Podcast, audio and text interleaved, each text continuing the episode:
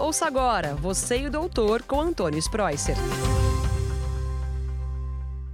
Oi, pessoal do podcast, tudo bem?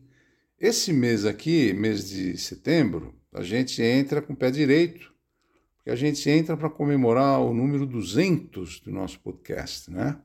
Então, esse mês aqui a gente está entrando nesse número já, 200, que é muito legal. agradeço a todos vocês porque nós estamos juntos esse tempo todo. Então, para comemorar esses 200 podcasts, né, é importante a gente falar que a gente pode aumentar o número de anos na nossa vida com mais qualidade. Olha só que legal.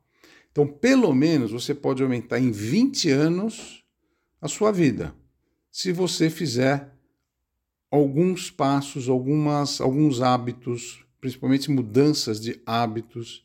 E são oito hábitos que a gente pode mudar para acrescentar 20 anos de vida. Então, é um modo de a gente estourar a rolha para comemorar o número 200 do nosso podcast.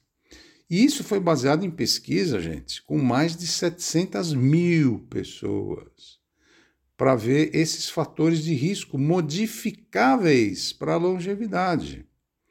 E quando que você pode começar a mudar esses hábitos? A hora que der, com 40, 50, 60, mas quanto mais rápido, melhor. Então essa pesquisa foi baseada com você mudando aos 40 anos. Mas pode fazer aos 50, aos 60, aos 70, qualquer idade sempre vale a pena.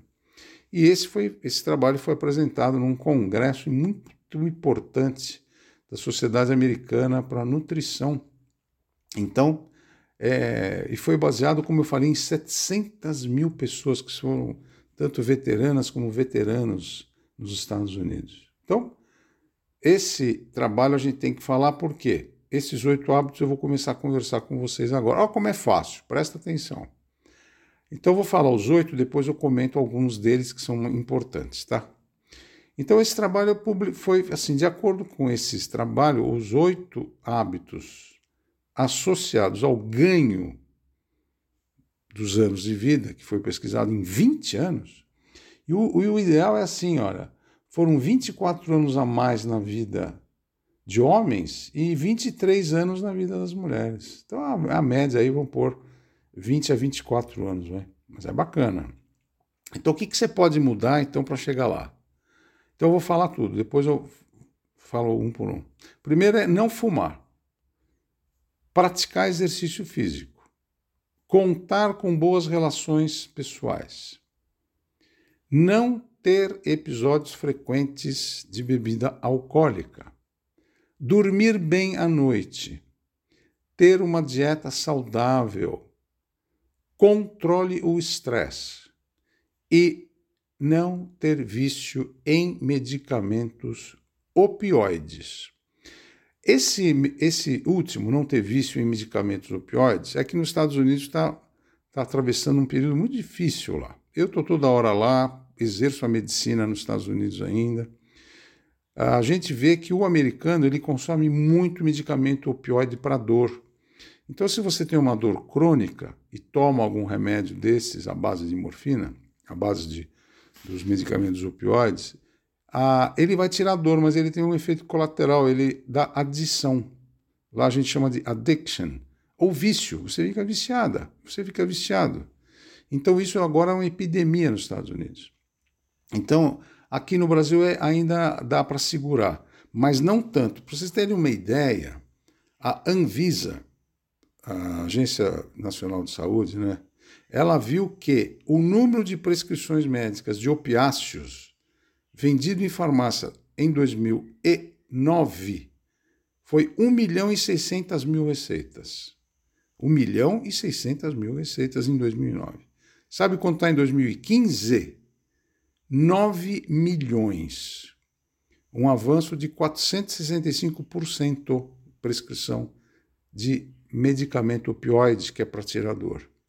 Então veja a gravidade. No Brasil nós estamos caminhando. Como os Estados Unidos está na nossa frente, isso aqui vai chegar aqui.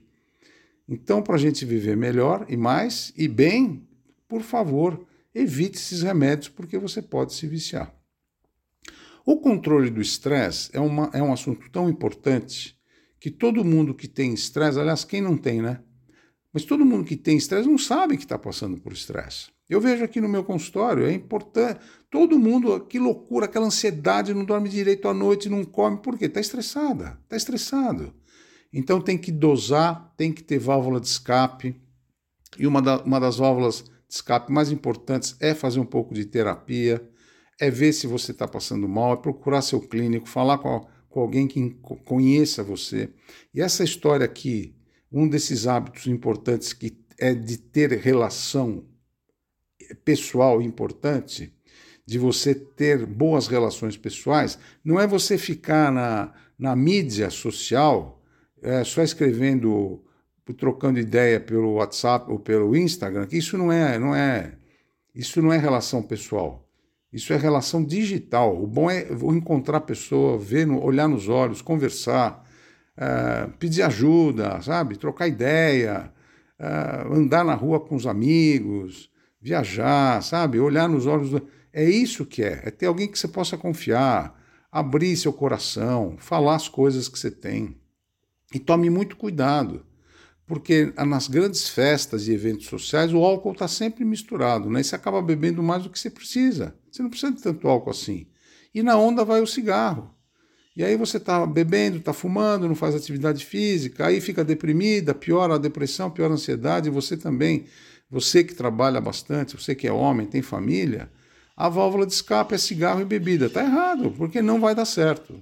Então, para a gente viver melhor, viver mais e viver tranquila, tranquilo, esses oito hábitos que eu estou falando são muito interessantes.